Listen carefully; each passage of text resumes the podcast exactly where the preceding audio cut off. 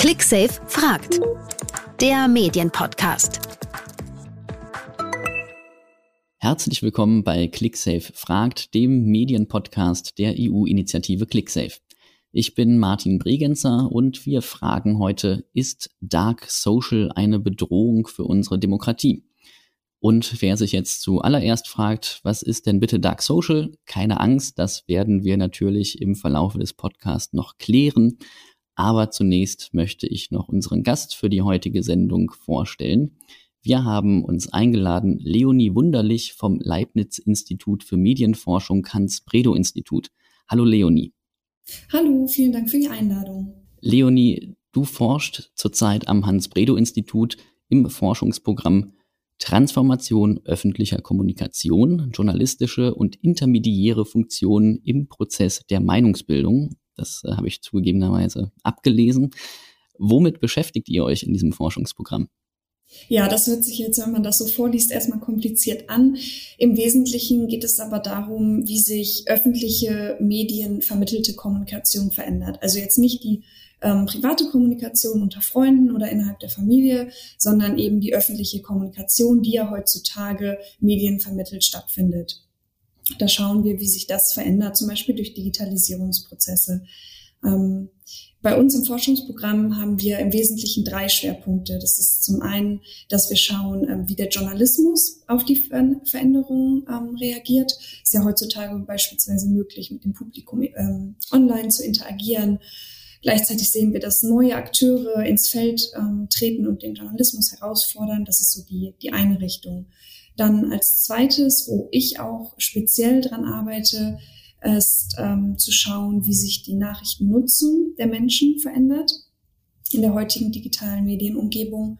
Und drittens dann eben, inwiefern Informationsintermediäre, das sind beispielsweise Suchmaschinen wie Google, wie diese einen Einfluss auf die Nachrichtennutzung haben und ähm, ja auch die Meinungsbildung von Menschen beeinflussen. Zum Zeitpunkt der Aufnahme ist die Bundestagswahl 2021 nur noch ein paar Tage entfernt und der Wahlkampf ist ja also eins der dominierenden Themen in den Medien. Das erste Mal wahlberechtigt sind rund drei Millionen junge Menschen und die Anzahl der Personen unter 30 Jahren, die wahlberechtigt sind, beläuft sich auf rund neun Millionen Menschen. Und aus diesem Anlass wollten wir hier bei ClickSafe gerne etwas machen zu dem Thema Informationsverhalten von Jugendlichen und jungen Erwachsenen. Denn Themen wie Fake News, Desinformation, Verschwörungserzählung spielen natürlich auch in unserer Arbeit, also in der medienpädagogischen Arbeit, eine große Rolle. Und bei meiner Recherche zu diesem Thema bin ich auf ein Projekt der deutschen Presseagentur gestoßen namens Use the News. Du, Leonie, hast als Mitarbeiterin des Hans-Bredow-Instituts dieses Projekt mit einer Studie begleitet. Kannst du kurz erzählen, worum es in diesem Projekt Use the News geht und mit welcher Fragestellung sich eure Studie beschäftigt hat?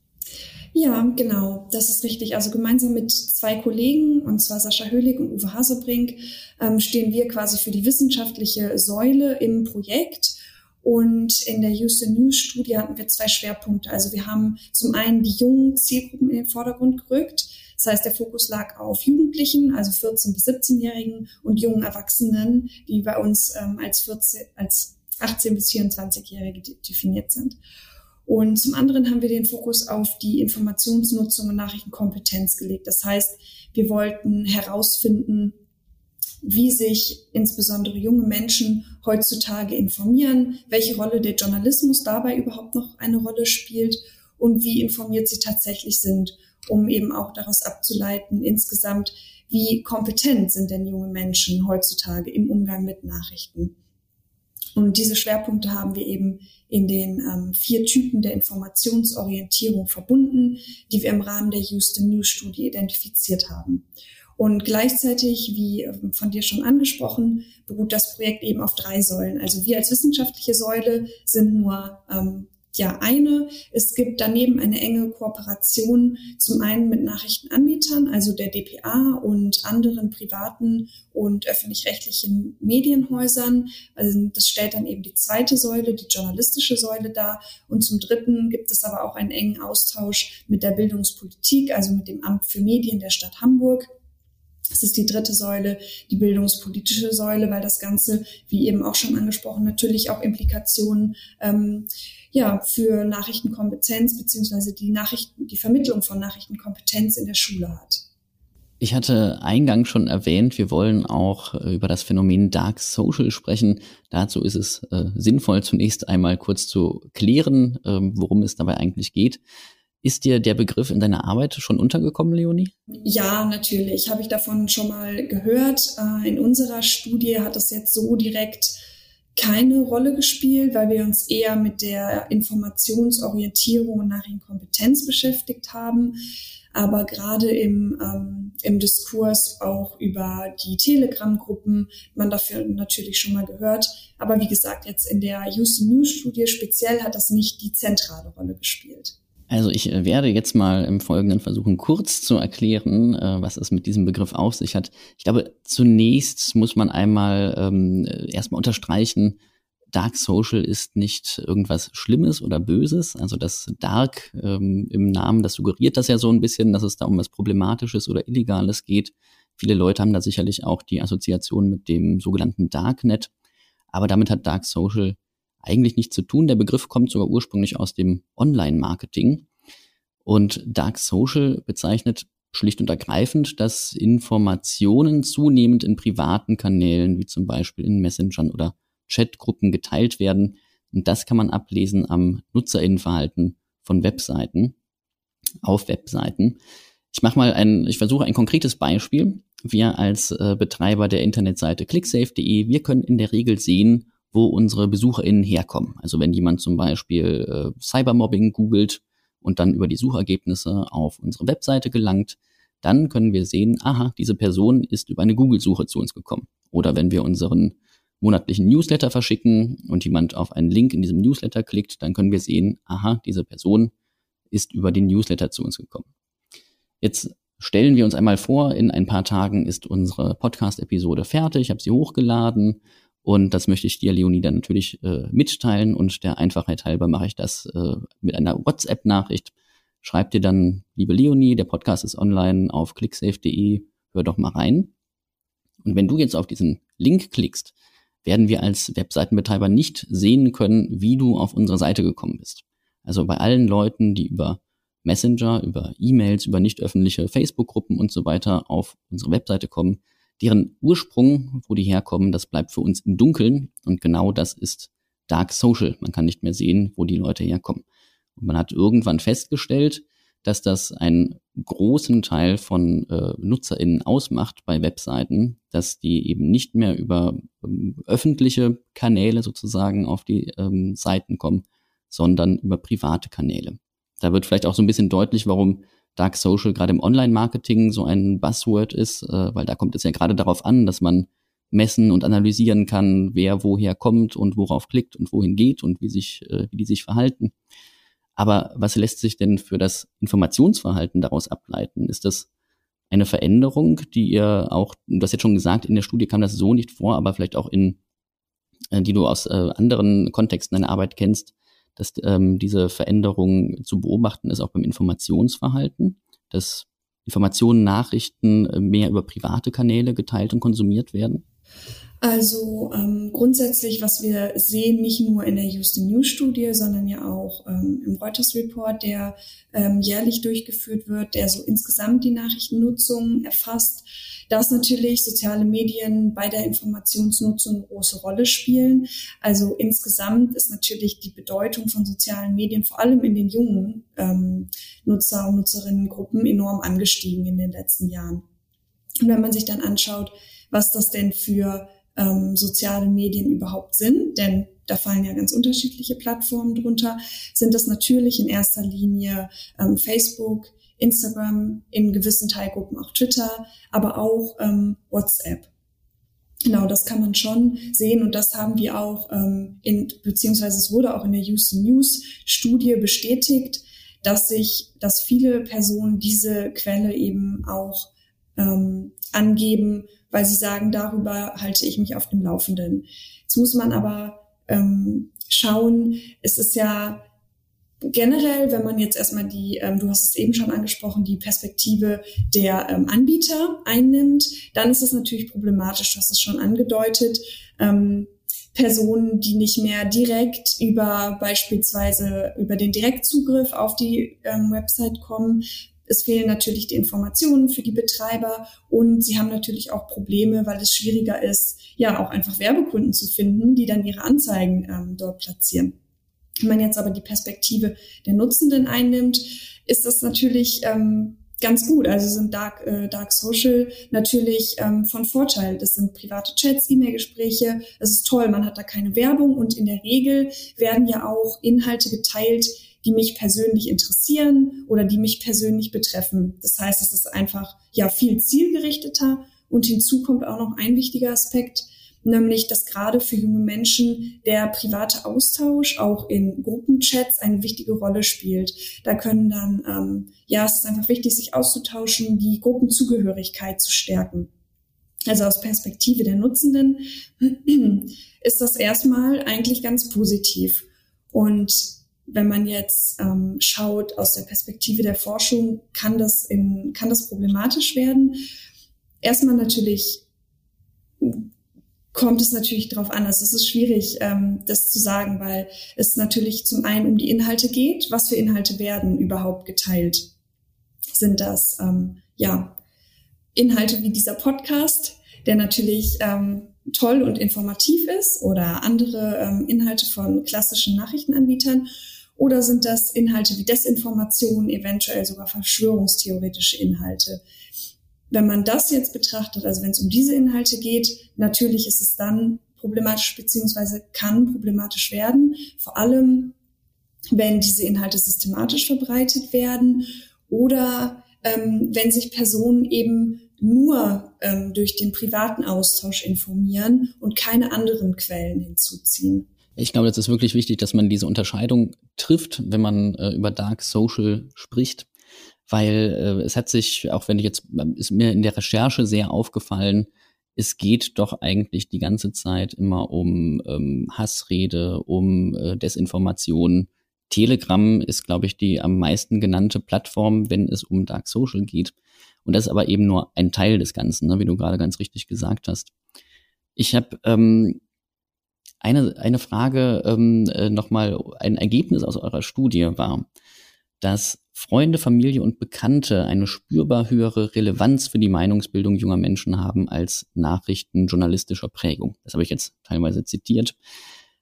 Da habe ich mir die Frage gestellt, war das in der Vergangenheit nicht auch schon so oder ist das eine neue Entwicklung? Inwiefern das eine Entwicklung ist, ist schwierig zu sagen, weil wir die Houston News Studie ja dieses Mal zum ersten Mal durchgeführt haben. Das heißt, wir haben keine ähm, Vergleichsstudien wie beim Reuters Report. Da kann man schön ähm, die Entwicklung über die Jahre sehen. Das haben wir bei der Houston News Studie natürlich nicht.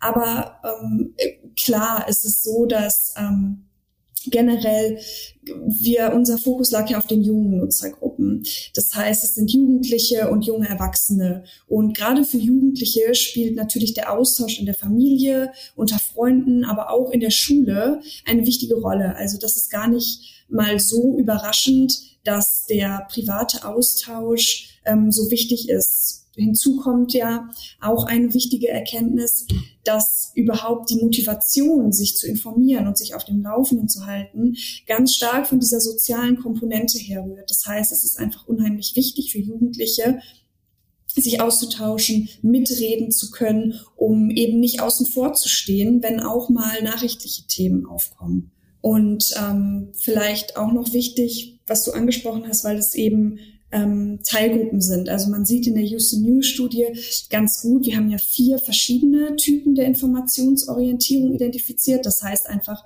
das ähm, sind Personengruppen, die sich auszeichnen durch eine unterschiedliche Nutzung von journalistischen oder nicht journalistischen Quellen, ähm, durch ein unterschiedliches Interesse überhaupt an Nachrichten, aber auch inwiefern sie sich selbst als informiert einschätzen oder nicht.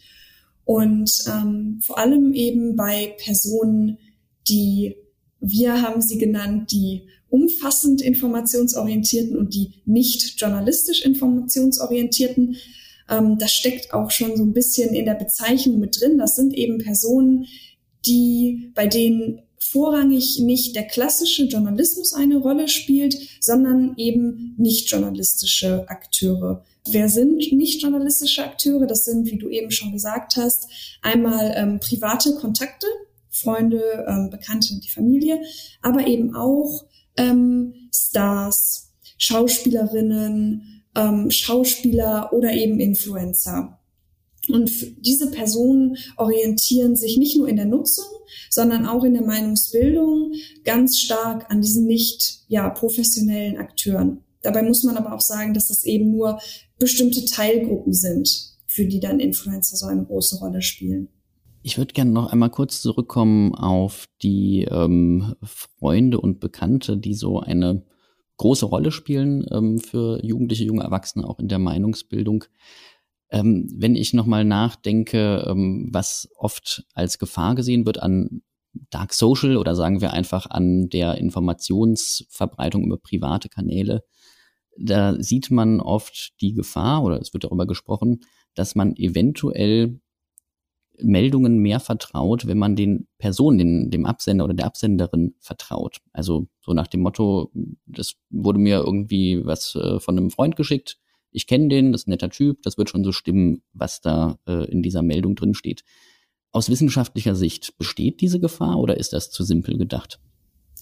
Ja, das ist jetzt schwierig zu, zu beantworten für mich, weil wir die Vertrauensfrage in der Houston News Studie außen vor gelassen haben, weil das immer sehr schwierig ist, ähm, überhaupt zu erheben, also in der Wissenschaft, ähm, wenn es um Vertrauen auch in Journalismus oder Vertrauen in ähm, Quellen geht, dass es ähm, ja Vertrauen bedeutet ja auch für jeden was anderes. Das ist, das ist einfach schwierig, das auch zu erheben. Aber grundsätzlich ist es natürlich so, oder wissen wir auch aus vorliegenden Studien, dass wir Personen, die wir persönlich kennen, ähm, vertrauen und das auch im Zusammenhang mit Nachrichten. Man muss aber auch sehen, dass zum Beispiel der, ähm, der aktuelle Reuters Report zeigt, dass das Vertrauen in ähm, in Medien und in Nachrichten in Deutschland generell hoch ist. Wenn man sich jetzt anschaut, ähm, zum Beispiel Nachrichten oder Inhalte aus sozialen Medien, die ja insbesondere auch von jungen Menschen genutzt werden, denen wird gar nicht mal ähm, so stark vertraut.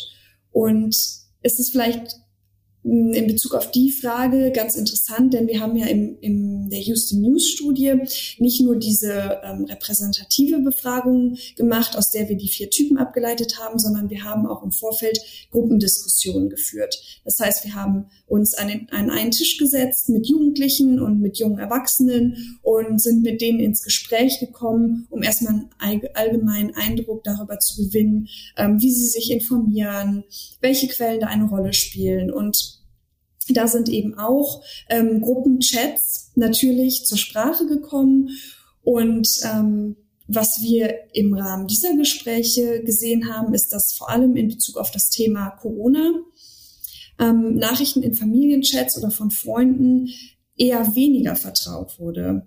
Da haben die Teilnehmenden ein hohes Bewusstsein dafür gezeigt, dass eben gerade zu dem Thema viele Desinformationen verbreitet werden und sie auch die Sorge geäußert haben, dass ältere Personen, also ihre Eltern, vermehrt auf diese Information reinfallen und deswegen eben nicht jeder Nachricht, die in diesen Chats vers versendet wurde, vertraut haben, sondern dann eher nochmal auf etablierten ähm, Nachrichtenseiten oder bei etablierten Quellen geschaut haben, vor allem wenn ein Inhalt ähm, besonders ja merkwürdig oder kurios rüberkam.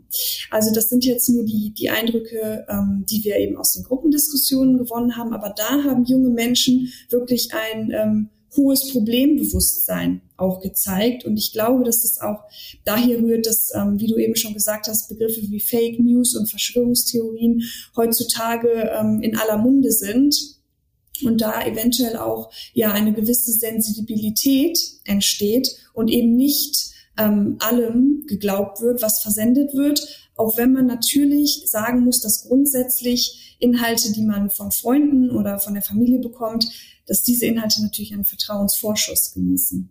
Was würdest du sagen, ähm, ist dieses äh, Misstrauen, was eigentlich eine, eine gute Nachricht ist, ne? dass man ähm, jetzt äh, das scheinbar gar nicht so ist, dass man einfach, dass allem blind geglaubt wird, was man da in WhatsApp zugeschickt bekommt. Ist denn dieses gesunde Misstrauen ähm, über alle Altersgruppen gleich verteilt oder ist das tatsächlich eine Besonderheit von jungen NutzerInnen, die äh, da ein bisschen sensibler sind dafür. Vielleicht auch aus der Nutzung selber, weil sie wissen, wie schnell man äh, eben so eine Sprachnachricht oder sowas aufnehmen kann. Ähm, dass sie wissen, das könnte praktisch jeder machen.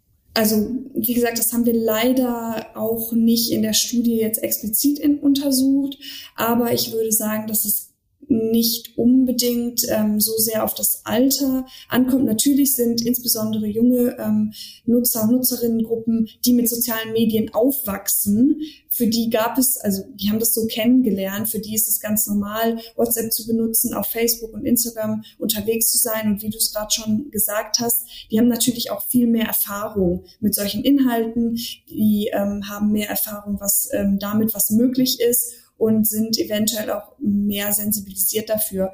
Gleichzeitig bringen aber, wenn man es jetzt zum Beispiel mit älteren Personen vergleicht, bringen ältere Personen natürlich andere Eigenschaften mit, die auch dazu führen können, eher sensibilisiert zu sein. Denn gerade ältere Personen haben eben ein, noch ein anderes ähm, Verständnis von Nachrichten und von Journalismus, wissen um journalistische Standards und sind eventuell auch kompetenter da drin, ähm, ja, Informationen ähm, zu hinterfragen, beziehungsweise wissen auch, wie man gewisse Informationen, die einem nicht ganz ähm, wahr vorkommen, überprüft.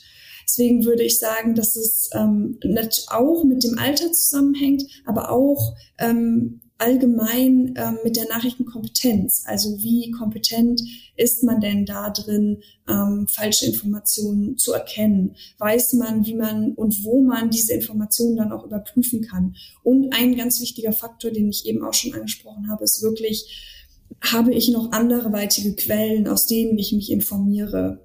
Und, oder verlasse ich mich eben nur auf das, was mir privat zugespielt wird? Da ähm schließe ich noch äh, kurz mit einer Frage an. Ähm, eine Sache, die von euch äh, betont wurde in der Studie, also ich habe es zumindest an mehreren Stellen gelesen, ist, ähm, dass man einfach nicht von den Jugendlichen als einer homogenen Gruppe sprechen kann, die in Abgrenzung zu den Erwachsenen steht. Ich habe das gerade so ein bisschen versucht, weil ich dachte, man könnte ja den Spieß umdrehen und sagen, aha, eigentlich sind die Jungen jetzt die, die äh, viel besser sowas erkennen können und die Alten, die Erwachsenen, die sich immer Sorgen darum machen, ähm, ob die Jugend ähm, ähm, ja, sich nicht mehr richtig informieren kann, die sind eigentlich diejenigen, die aus sowas ähm, hineinfallen. Aber auch aus deiner Antwort und aus eurer Studie lese ich heraus, man kann diese Gruppen gar nicht so über die ähm, über das Alter definieren, sondern man muss wirklich auf andere Aspekte achten. Auf welche muss man da achten und warum ist dieser Punkt dann so wichtig auch noch? Genau, also wir haben ja, ähm, wir haben ja schon differenziert, also wir haben ja quasi nicht nur die jungen Menschen in den Blick genommen, sondern eben differenziert in Jugendliche und junge Erwachsene, weil man da einfach sieht, dass ähm, da ganz viel passiert in dem Alter und äh, die ähm, vier Typen, die wir identifiziert haben, haben uns darin eigentlich nochmal bestätigt. Denn selbst innerhalb derselben Altersgruppe und auch Bildungsgruppe gibt es eben haben wir gruppenübergreifend diese vier Typen ausmachen, ähm, ausmachen können. Und vielleicht beschreibe ich die einfach mal ganz kurz, dann wird nämlich auch deutlich, ja, inwiefern sich Personen, die sich den Typen zuordnen lassen, inwiefern sich Personen unterscheiden. Also wir haben einmal eine Gruppe von journalistisch ähm, informationsorientierten identifiziert. Das sind, wie der Name schon sagt, Personen, die nutzen klassische journalistische Angebote. Für die spielt Journalismus eben auch eine große Rolle, wenn es darum geht, sich eigene eigene Meinung zu bilden. Diese Personen zeichnen sich außerdem dadurch aus, dass sie eben generell ähm, sehr daran interessiert sind, auf dem Laufenden zu sein und sich dementsprechend selbst auch als informiert einschätzen. Das heißt, sie sagen von sich aus, ja, ich bin gut ähm, darüber informiert, was in Deutschland vor sich geht. Ich weiß, wo ich mich informiere und dabei greife ich eben überwiegend ähm, auf journalistische Quellen zurück. Dem gegenüber stehen ja sozusagen die nicht journalistisch informationsorientierten, die sich eben auf das Gegenteil berufen. Das heißt, wie eben schon angesprochen, sind das Personen, die ähm, für die spielen Stars, Schauspielerinnen, Influencer, persönliche Kontakte eine große Rolle in der Nutzung und auch in der Meinungsbildung. Die sind ähm, auch eher gut informiert ähm, und denen ist es auch wichtig, informiert zu sein. Und dann haben wir noch die umfassend informationsorientierten. Das sind eben Personen, die nutzen journalistische Angebote, die nutzen parallel dazu, aber eben auch nicht ähm, journalistische Angebote, sind auch sehr umfassend informiert und denen ist es auch sehr wichtig, informiert zu sein. Und die letzte, vierte Gruppe, das sind Personen der gering informationsorientierten.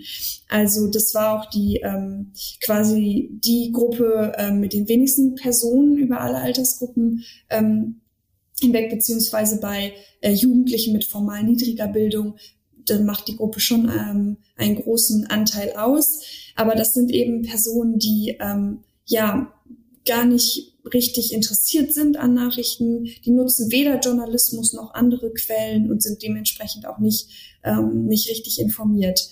Das heißt, wenn man sich ähm, Jugendliche und junge Erwachsene beziehungsweise das Informationsverhalten anschaut, dann ist es eben wichtig auch zu unterscheiden, nicht nur, welche Quellen werden genutzt, um sich zu informieren, sondern welche Quellen sind denn wichtig oder werden als wichtig erachtet für die eigene Meinungsbildung? Und wie ist überhaupt die generelle Einstellung? Ähm, möchte ich mich überhaupt informieren? Ist es wichtig für mich, informiert zu sein? Und wie bewerte ich beispielsweise die journalistische ähm, Berichterstattung? Ich äh, kann nur empfehlen, ähm, auch in die äh, Studie mal reinzugucken. Ich, ähm, werden die natürlich auch verlinken in den Show Notes zum Podcast und äh, sich mal zu überlegen, zu welcher Gruppe man denn selber gehört. Ich habe da ähm, hab mich da am Anfang direkt zugeordnet, dachte, ah ja, das das bin ich und habe dann so ein bisschen weitergelesen und äh, dann gedacht, ah nee, aber das passt jetzt gerade gar nicht.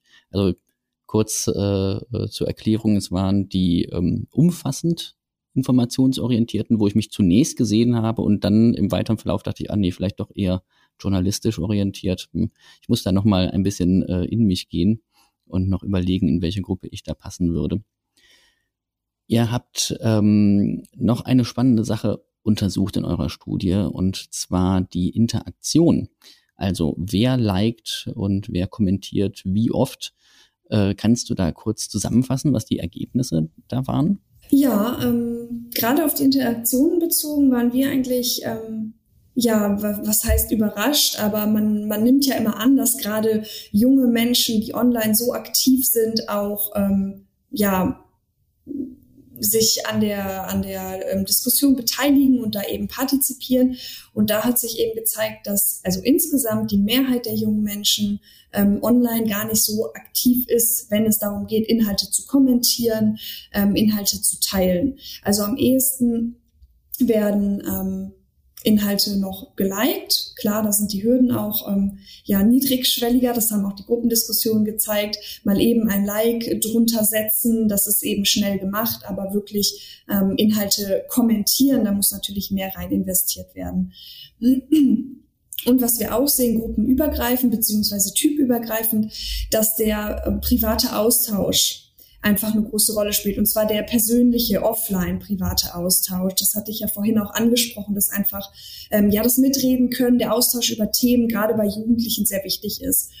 Und wenn man jetzt mal ähm, schaut, wer sind denn eigentlich die Personen, die wirklich aktiv ähm, sind, dann sind das wieder die zwei Typen. Und zwar einmal die umfassend informationsorientierten und die nicht journalistisch informationsorientierten. Also das waren die Personen, die sich eben ähm, zum einen an Journalismus, aber auch an anderen Quellen beziehungsweise nur an anderen Quellen orientieren.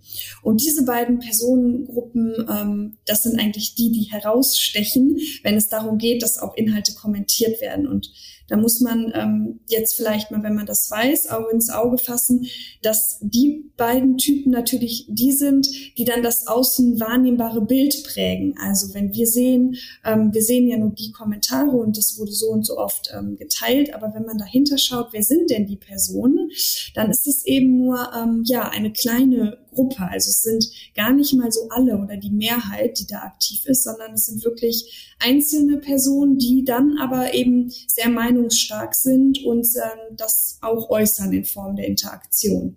Das war äh, so ein Punkt, wo ich auf jeden Fall gedacht habe, ja, nee, ich glaube, da bin ich, äh, da gehöre ich doch nicht dazu, weil ich auch äh, nicht like, nicht kommentiere und äh, habe dann doch nochmal über meine Gruppenzugehörigkeit äh, reflektiert. Wenn ich dich richtig verstanden habe, dann habe ich das richtig rausgelesen aus eurer Studie, dass man eben nicht den Fehler machen darf, ähm, zu denken, Kommentare und Likes, das ist irgendwie ein, ein Querschnitt, äh, der die gesamte Bevölkerung repräsentiert, weil das in der Regel immer nur bestimmte Gruppen sind, die ähm, sich da äh, bei dieser Online- Interaktion, nenne ich es mal, äh, beteiligen. Das habe ich so richtig verstanden, ja? Ja, das ist ganz wichtig und das sehen wir eben auch in anderen Studien, dass es immer nur ein ganz kleiner Teil von ähm, ja allen Nutzerinnen und Nutzern, die es da draußen gibt, ähm, ist, der wirklich aktiv kommentiert und ähm, liked. Und leider ist das aber, also, beziehungsweise diese diese kleine Personengruppe prägt dann aber das nach außen hin wahrnehmbare Bild. Aber das ist ähm, ja ganz wichtig und wie gesagt zeigen auch andere Studien, dass es nur ein kleiner Ausschnitt ist. Mhm. Das erinnert mich auch an Ergebnisse aus Studien, ähm, zum Beispiel zu Desinformationen und äh, Hate Speech, dass es oft eine ganz kleine ähm, Nutzerinnengruppe ist, die für, ich, genaue Zahl weiß ich jetzt nicht mehr, aber irgendwie äh, zwischen 80, 90 Prozent ähm, aller Posts verantwortlich ist. Ne? Dass es dann wirkt, als seien sehr, sehr viele Leute dieser Meinung oder würden das verbreiten. Es sind eigentlich doch nur relativ wenige, die aber halt einen großen Impact haben. Ihr habt bei eurer Studie ähm, auch Handlungsmöglichkeiten aufgezeigt. Ähm, was waren denn da eure Takeaways? Welche Lehren sollten wir aus euren Ergebnissen ziehen? Ja, das stimmt. Das war uns auch ganz wichtig. Nicht nur ähm, in diesem Projektkontext, wo es ja auch insbesondere um den Wissenstransfer in die journalistische und bildungspolitische Praxis geht, sondern ähm, weil eben diese drei Säulen das Projekt insgesamt ausmachen, dass wir sowohl für den Journalismus als auch für die ähm, Bildungssäule ähm, Handlungsempfehlungen ableiten. Also als wichtiges ähm, Takeaway für den Journalismus haben wir sozusagen geschlossen, dass ähm, Journalismus zwar noch für, den, für die Mehrheit junger Menschen eine wichtige Rolle spielt, aber wie wir sehen, wie wir eben auch besprochen haben, zunehmend kommen da eben auch andere Akteure und Kommunikatorinnen auf das Feld und ähm, ja konkurrieren mit Journalismus. Und viele junge Menschen orientieren sich eben auch an diesen Akteuren. Das heißt, für den Journalismus ist es eben sehr wichtig herauszustellen, warum er die relevantere Quelle ist. Das heißt, zu zeigen, ähm, ja, inwiefern er eben verlässliche Inhalte bietet und sich in der Form natürlich auch abzugrenzen von anderen ähm, Akteuren, die da draußen ähm, ja auf dem Feld sind. Ähm, das ist ein, das ist ein ganz, ähm, ganz wichtiger Punkt. Und ähm, in Bezug auf die bildungspolitische Seite ähm, ist es so, dass wir gesehen haben, dass Jugendliche und junge Erwachsene eben so unterschiedlich sind, ähm, sich unterschiedlich informieren, dementsprechend auch unterschiedliche Bedürfnisse haben und Kompetenzen mitbringen. Und wenn man da jetzt auf die ähm, Vermittlung von Nachrichtenkompetenz blickt, was auch im Zusammenhang mit dem Journalismus steht, ist eine ganz wichtige Erkenntnis eben, dass Gru gruppen- und typübergreifend ähm, junge Menschen eben sagen, ähm, ich weiß nicht genau, warum es ähm, wichtig ist, Nachrichten zu konsumieren, beziehungsweise mir fehlt ähm, der persönliche Bezug. Mir fehlt, ähm, mir fehlt es, dass mir dargelegt wird, inwiefern denn die berichteten Informationen für mich persönlich und für meinen Alltag relevant sind. Und das ist ja ein ganz wichtiger Punkt, an dem man auch ansetzen kann, denn das Interesse ist ja durchaus vorhanden, aber da ist dann einfach der Journalismus gefragt, ähm, Angebote zu entweder zu entwickeln oder Angebote so aufzubereiten, dass das eben deutlich wird. Das heißt, dass es für, ähm, auf den Alltag von jungen Menschen zugeschnitten ist oder dass auch komplexe politische Themen so aufbereitet werden, dass runtergebrochen wird. Inwiefern hat das denn für dich persönlich, für deinen Alltag ähm, Rele Relevanz? Oder inwiefern betrifft dich das persönlich in deinem Alltag? Es kann sich Journalismus auf jeden Fall zur Aufgabe machen. Und auf der anderen Seite, ähm, wenn man jetzt an die Vermittlung von Nachrichtenkompetenz in der Schule geht, ist es zum einen wichtig, überhaupt erstmal Wissen zu vermitteln, welche wichtige Rolle Journalismus in einer Demokratie überhaupt spielt, welche Aufgaben Journalismus in einer Demokratie zukommen. Denn wenn man das weiß, dann kann man das natürlich auch besser erkennen und wertschätzen. Ähm, auf der anderen Seite aber auch zu zeigen, welche Handlungsmöglichkeiten man dann hat. Und das geht eben wie über die Wahl hinaus. Also 14-Jährige können sich ja noch gar nicht an der Wahl beteiligen, aber abseits der Wahl, das wird immer so als erstes, ähm, als erste Möglichkeiten ist ja auch mit einer der wichtigsten Möglichkeiten in einer Demokratie, aber darüber hinaus gibt es eben noch andere ähm, Formen von Partizipation, die ähm, ja, die eben in Angriff genommen werden können. Und da ist es ganz wichtig ähm, zu vermitteln, ja, welche Rolle spielt Journalismus und ähm, welche Möglichkeiten habe ich auch, selbst aktiv zu werden. Und äh, das macht man natürlich am allerbesten mit dem ClickSafe-Lehrmaterial Ethik macht Klick, Meinungsbildung in der digitalen Welt. Gibt es bei uns auf der Webseite äh, zum Download und auch als Printmaterial zu bestellen. Jetzt abschließend noch äh, einmal gefragt angesichts der anstehenden Bundestagswahl. Was würdest du sagen, Leonie? Müssen wir uns Sorgen machen um die demokratischen Prozesse angesichts des Informationsverhaltens von jungen Erwachsenen oder ist eigentlich alles in Ordnung?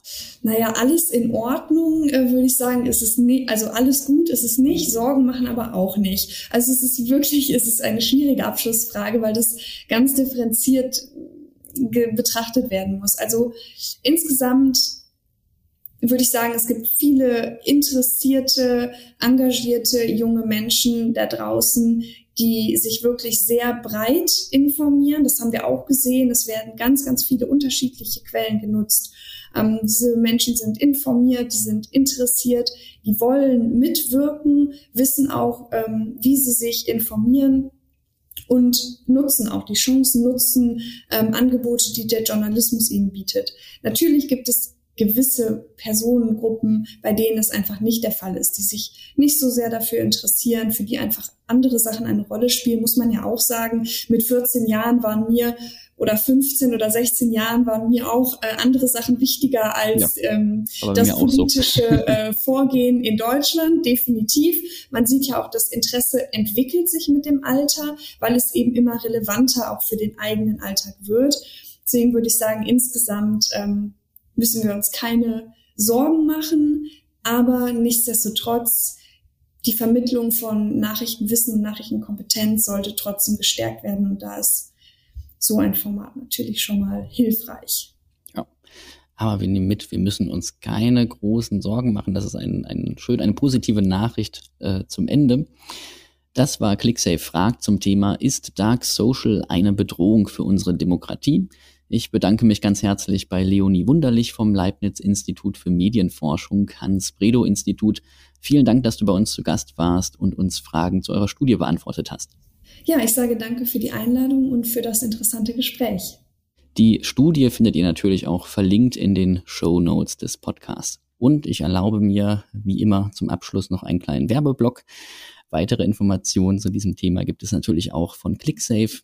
Über clicksafe.de slash Desinformation gelangt ihr auf unseren Themenbereich Desinformation und Meinung. Und ganz besonders ans Herz legen möchte ich euch nochmal das schon eben angesprochene Lehrmaterial Ethik macht Klick, Meinungsbildung in der digitalen Welt. In diesem Material gibt es wirklich umfassende Informationen zum Thema Meinungsbildung bei Jugendlichen zusammen mit fertigen Unterrichtsentwürfen für den Einsatz in der Schule. Das Ganze wie immer kostenlos zum Download oder auch zum Bestellen als Printversion. Ja, Leonie, noch einmal vielen Dank. Vielen Dank auch fürs Zuhören und bis zum nächsten Mal. ClickSafe fragt. Der Medienpodcast der EU-Initiative ClickSafe. Viele Informationen, Materialien und Tipps zum sicheren Umgang mit dem Netz findet ihr auf clicksafe.de.